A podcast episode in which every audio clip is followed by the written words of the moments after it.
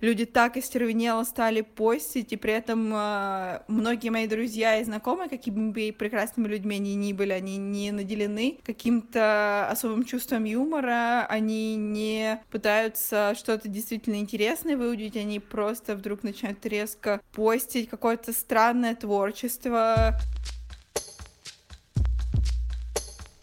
В мире придурков нет выходных. В мире придурков нет выходных. В мире придурков нет выходных. В мире придурков нет выходных. Пам-парам. Паум. Привет! С вами подкаст «Но вы держитесь» и мы, Света Шедина и... Алексей Иванов. Света, почему ты делаешь руками вот так? Никто не увидит, что я делаю руками так, и ты никому не докажешь, что я так сделала. Но сегодня у нас праздничный выпуск. Все, что вы покажете руками, может быть использовано против вас. Сегодня у нас с тобой праздничный выпуск. Мы отмечаем юбилей подкаста. Серьезно? Мы начали год назад? Ну, мы начали год назад общаться, но мы начали общаться сразу с подкаста другого, а потом из него выродился вот этот. А, точняк, мы же сперва записали для другого твоего подкаста что-то, а потом мы такие, типа, да ну хуя нам записывать чужой подкаст, когда можем сделать свой. Конечно, так и мы и сделали. Но это в тему обсуждения у тебя в пончике, как заводить друзей. Можно записывать с рандомными людьми подкаст, и они автоматически становятся либо твоими друзьями, либо какими-то мудаками, с которыми ты больше не хочешь никогда общаться. Всякое бывало, Свет. Но вот видишь, у нас вроде хорошо получилось все э, оформить, так сказать. Свет, слушай, подожди, то есть получается, что год прошел с тех пор, как мы э, пишем подкасты, нихуя ж себе. Давай наших слушателей попросим, может быть, в комментариях к iTunes написать пару слов о том, как на них повлияли наши подкасты. Все-таки мы сколько уж, 23 эпизода записали? Да, и это, по-моему, 24 пошел вообще, с ума сойти. Ни черта себе. Короче, друзья, мы вам выписывали целый год по эпизоду каждые две недели. И как-то они на вас, наверное, влияли. Вот расскажите нам, как. Очень хорошая мысль. Поддерживаю Алексея Ивановича. И можно даже какой-нибудь праздничный смайл подложить под слова свои. Смайл. Just smile.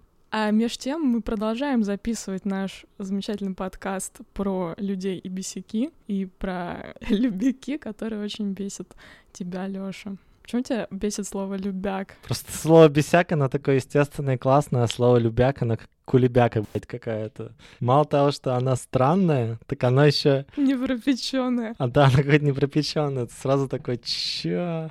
Тем не менее, мы просто хотели напомнить, что у нас есть бот-приемщик бесяков в Телеграме и бот-приемщик приемщика любви и благодати. И кулебяк. Да, фух, спасибо, что ты это сказала. Это знаешь, я сейчас думаю, что сейчас будет скрежет по стеклу одновременно с песком сыплющимся и так далее, когда я скажу это слово на «Л», но, к счастью, этого не произошло бесяк, который меня лично бесит, это то, что я недавно понял, что куча всяких разных моих особенностей вытекает не из чего иного, как из выкрученной какой-то сильно чувствительности к этому миру, сенситивности, так сказать. Это означает, что более чувствителен к э, ощущениям эйфорическим и более чувствителен к любым ощущениям, а, наоборот, как бы таким грустяшным.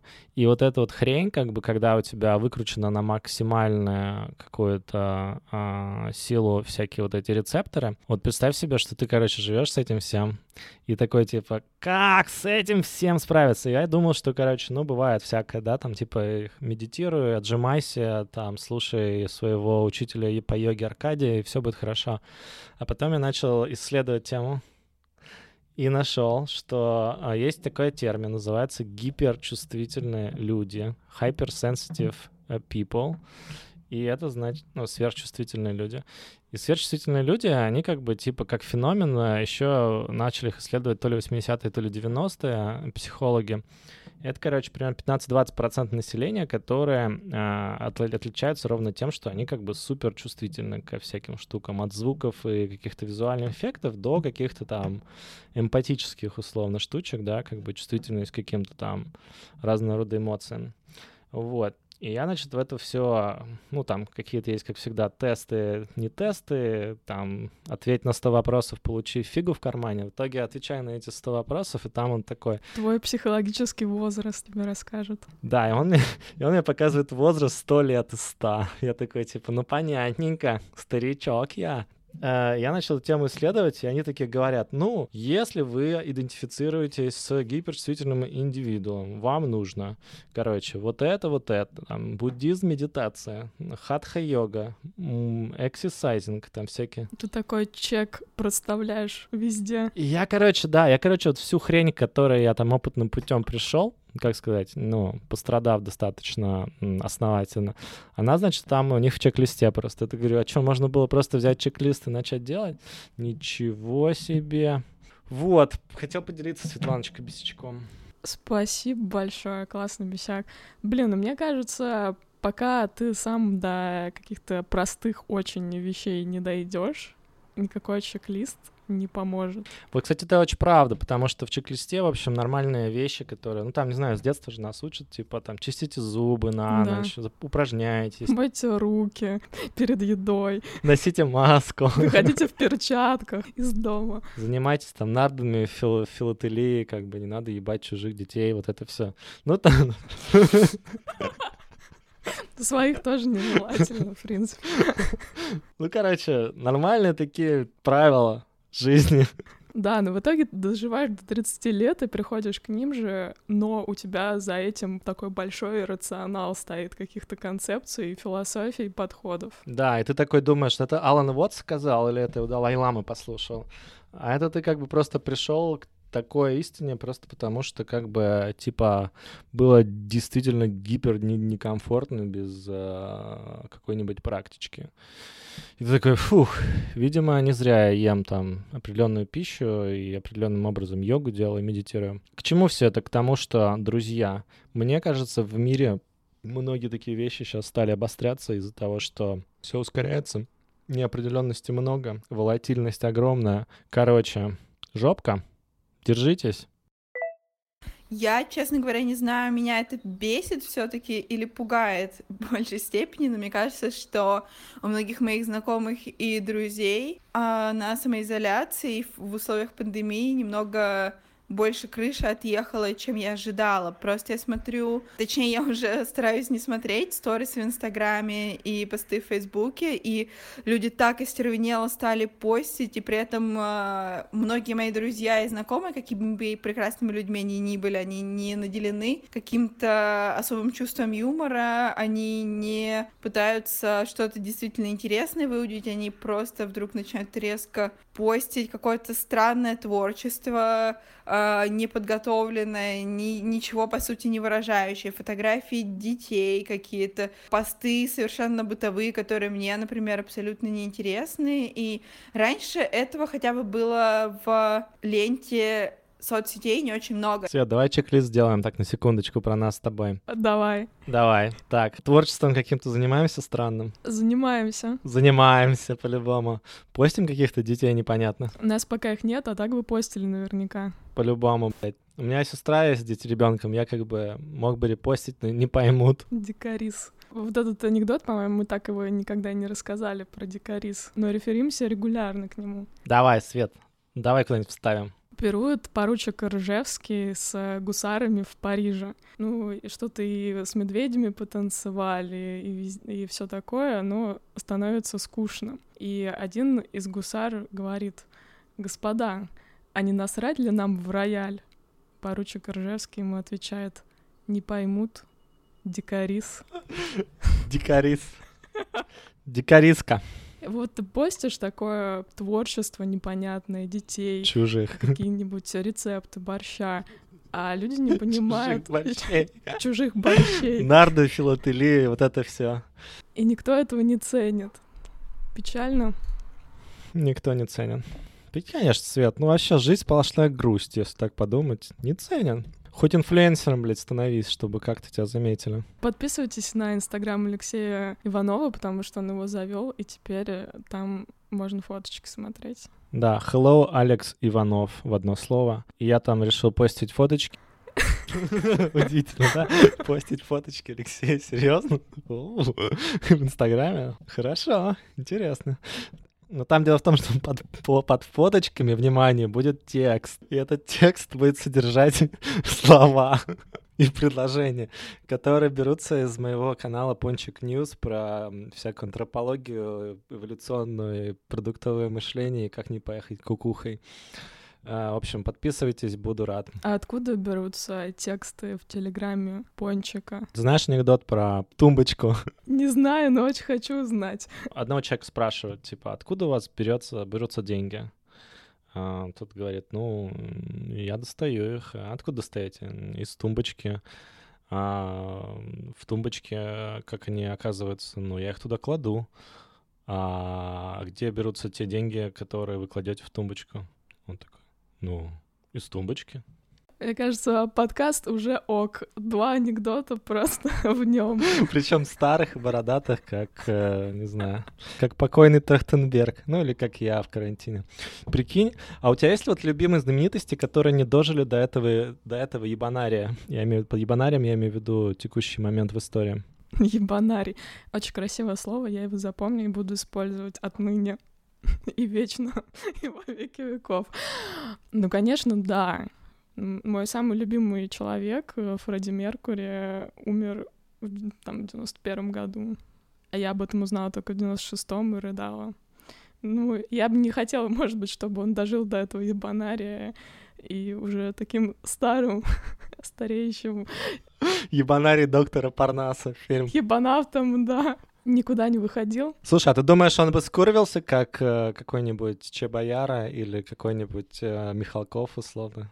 Как у Пелевина было, сучился в духовном смысле.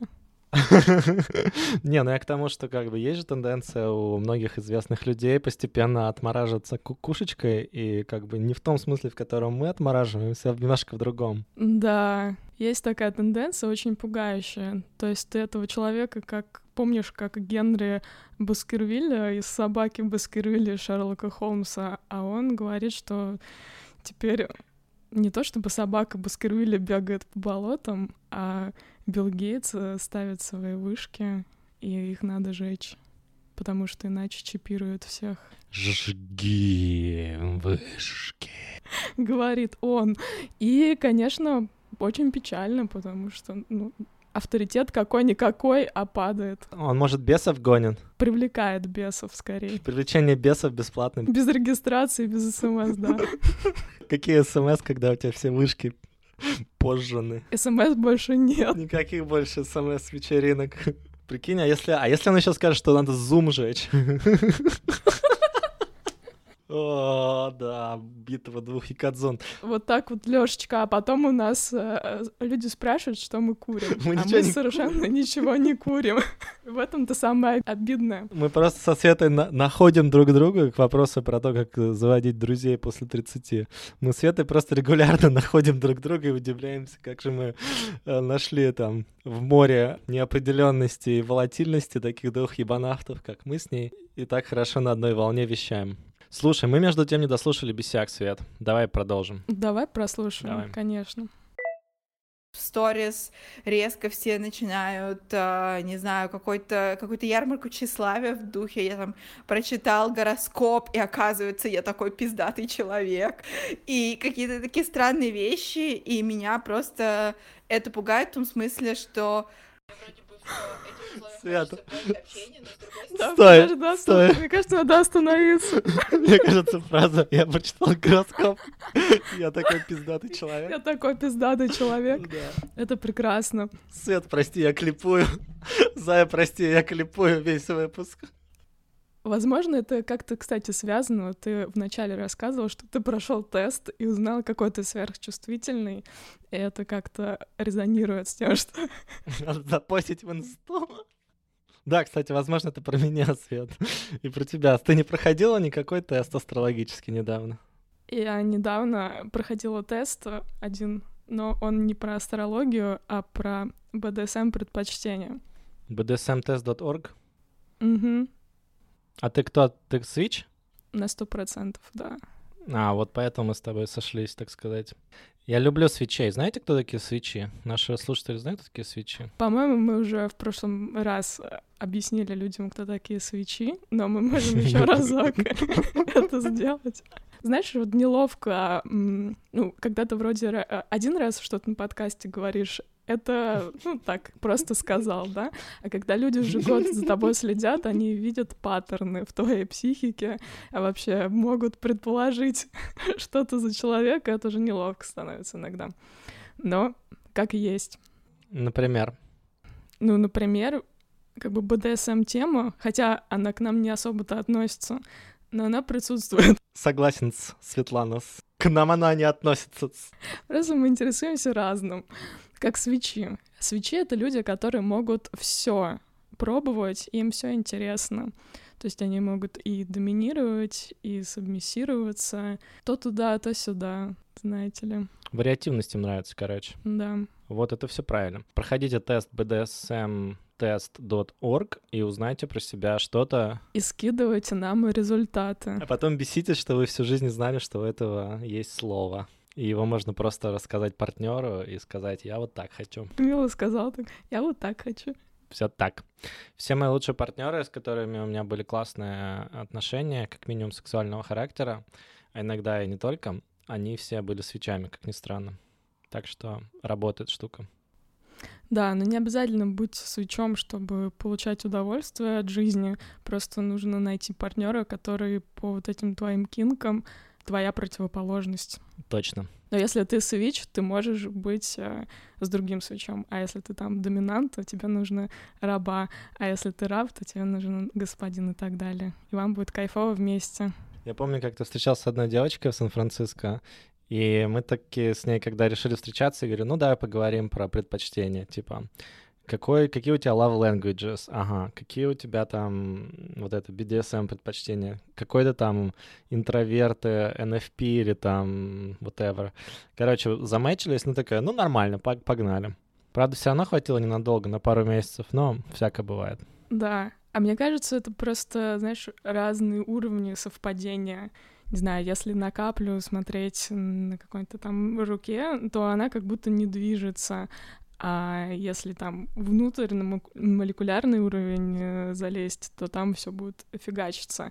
И вот э, в людях такое ощущение в отношениях, что ну, бывает э, на каком-то таком мелком молекулярном а уровне все нормально идет, а на каком-то глобальном уровне люди или сходятся, или расходятся. Причем неважно, что происходит, как они взаимодействуют каждый день неважно, что они друг другу говорят или не говорят, просто вот какой-то есть высший порядок, непонятный сразу.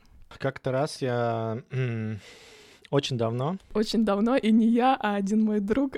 Так, да, как-то раз один мой друг очень давно состоял в краткосрочном романе с женщиной, а, несколько его старше. И вот как-то раз, отдыхая после секса, эта девушка сказала ему другу, то есть мне, знаешь, Лёша, сказала она, что брак лучше всего укрепляет не отсутствие измен, а совместная ипотека. Я посмотрел на нее так, типа, что? Окей. И че, и че, она взяла твой паспорт, вы пошли взяли ипотеку? У нее уже была. Не со мной. Черт. Но у меня была наоборот история. Ну, не конкретно у меня, у одной моей знакомой. Но причем правда, правда не у меня, реально ребят.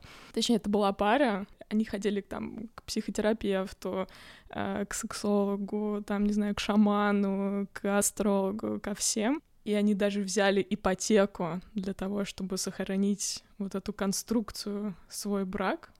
Но ипотека не помогла, не помогла. Видимо, левак все таки лучше, как твоя мудрая женщина тебе рассказала. Вот это интересно. А то есть, подожди, вот как бы как ты считаешь, если ты там, например, с кем-то встречаешься, ну, точнее, там, замужем живешь много, долго вместе, там уже лет 10 и все такое, и все приелось, типа, допустимо ли приоткрыть отношения и там как-то начать изучать, что вообще есть а, аутсайдов, как сказать, не внутри, так сказать, этой ячейки общества? Как ты считаешь? Я думаю, что это ок, если обеим сторонам это приемлемо. Но надо, наверное, думать о последствиях, потому что ты никогда не знаешь, как отзовется в тебе самом вот эти действия и в твоем партнере тоже, даже если он как бы готов на это теоретически, как это будет на практике. Ради эксперимента можно попробовать и посмотреть, каково это слушатели, которые настолько смелые и ебануты, что попробовать, расскажите нам, что получилось э, в ваших бесиках или кулебяках. Мы послушаем с удовольствием. У меня такого опыта не было никогда, я не в курсе. Я вообще первый раз слышу, что такое возможно. Это просто мы сейчас вот придумали чисто. Один друг подсказал. Один мой друг. ТМ.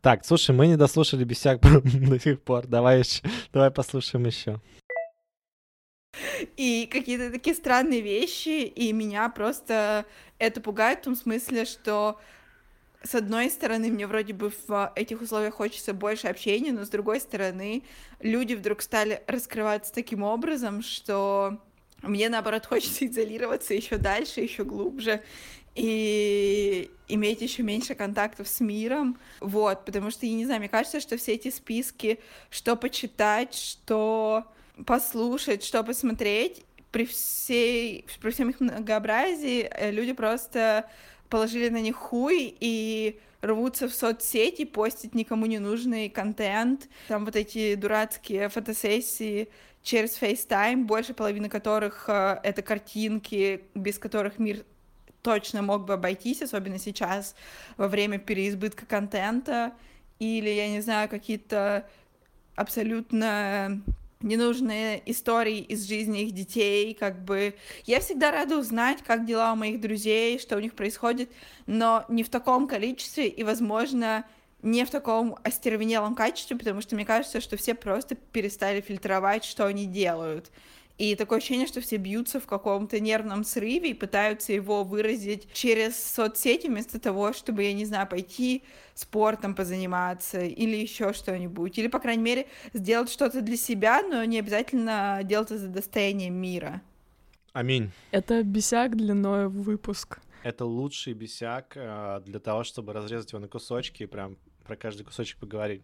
Да, и смаковать. Да, слушай, ну что тут можно сказать? Я считаю, что надо не просто свои неврозы постить, но и пойти позаниматься спортом, сделать это своим неврозом и постить его. Я вот лично так сделал. Э, да. Алексей просто... Я, короче, на протяжении недели такой выходил полуголый. Да, просто снимает э, вверх, берет э, большую булаву железную и крутит это в сторис. А, видишь, у нас, мне кажется, тоже фильтры так спадают потихоньку, и контент льется прям сразу из бессознательного в подкаст. Да, именно так. Но видишь, как получается, что нам как бы указывают наши слушатели на какие-то вещи, которые у нас и самих происходят в жизни, и мы как-то, в общем, без, угу. без зазрения совести, так сказать, в общем, делимся тем, что да, было, и более того, это... Будет. Моя гордость. Ну да, где я еще могу полуголый покрутить большую черную булаву на всех, и потом можно будет просто сказать, типа, а не знаю, у меня был невроз во время изоляции. Да, согласна. Мне кажется, надо пользоваться моментом, и всегда можно сказать, ого, это были карантинные времена, мы выживали как могли. Не обращайте внимания. Просто стою, кручу булавой своей. Вообще реальность — это оксюмарон. Так что... Оксюмарошечка? Оксюмарошечка. Оксюмороженое. Слушай, может быть, реальность не просто оксюмарон, это еще и такая штука, которая... Вот что люди делают на Земле? Они живут, размножаются как-то и умирают. В принципе, такой цикл жизненный, который, в общем, сильно не менялся плюс-минус последние много тысяч лет. А, но прогресс технический сильно поменялся. Ну, то есть, условно говоря, то, что было доступно в 500 году нашей эры и, допу- допустим, в тысячном году нашей эры, мало друг от друга отличалось. Ну, там, за 500 лет. А вот различие между тем, что у нас было в начале 2000-х и 2020-м, прости господи, за упоминание этого года вслух, оно разительно отличается. Причем ну, как бы наша, э, наша возможность адаптироваться ко всем этим изменениям, мне кажется, это и есть то, что является новым, новым черным, точнее, новой формой охуенности. То есть это возможность проживать жизнь, адаптируясь к ней, несмотря на все те ускорения и те турбулентности, которые происходят. Поэтому... Носите новый черный. Нужно носить новый черный. Нужно заниматься своим ментальным здоровьем и спортиком, а также любить себя и своих друзей, и чаще им об этом говорить. Да. Ну и родны, родных, друзей, всем вообще. Людям, с которыми у вас совместная ипотека. И пройти, конечно же, наш БДСМ-тест и найти свою противоположность, которая вас лучше всего дополняет. Согласен. Хороший микс, Свет.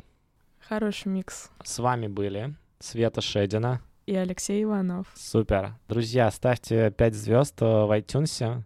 Мы вам всегда рады, рады вашим бесикам и комментариям. Э, в Телеграм-боте можно отправить то, что вам не нравится в бесяк-боте, и то, что вам нравится э, в... Фу, я скажу это слово. Любяк, любяк-боте. А! Кулебяк-боте. Держитесь там. И обнимаем вас. Обнимейшн полный.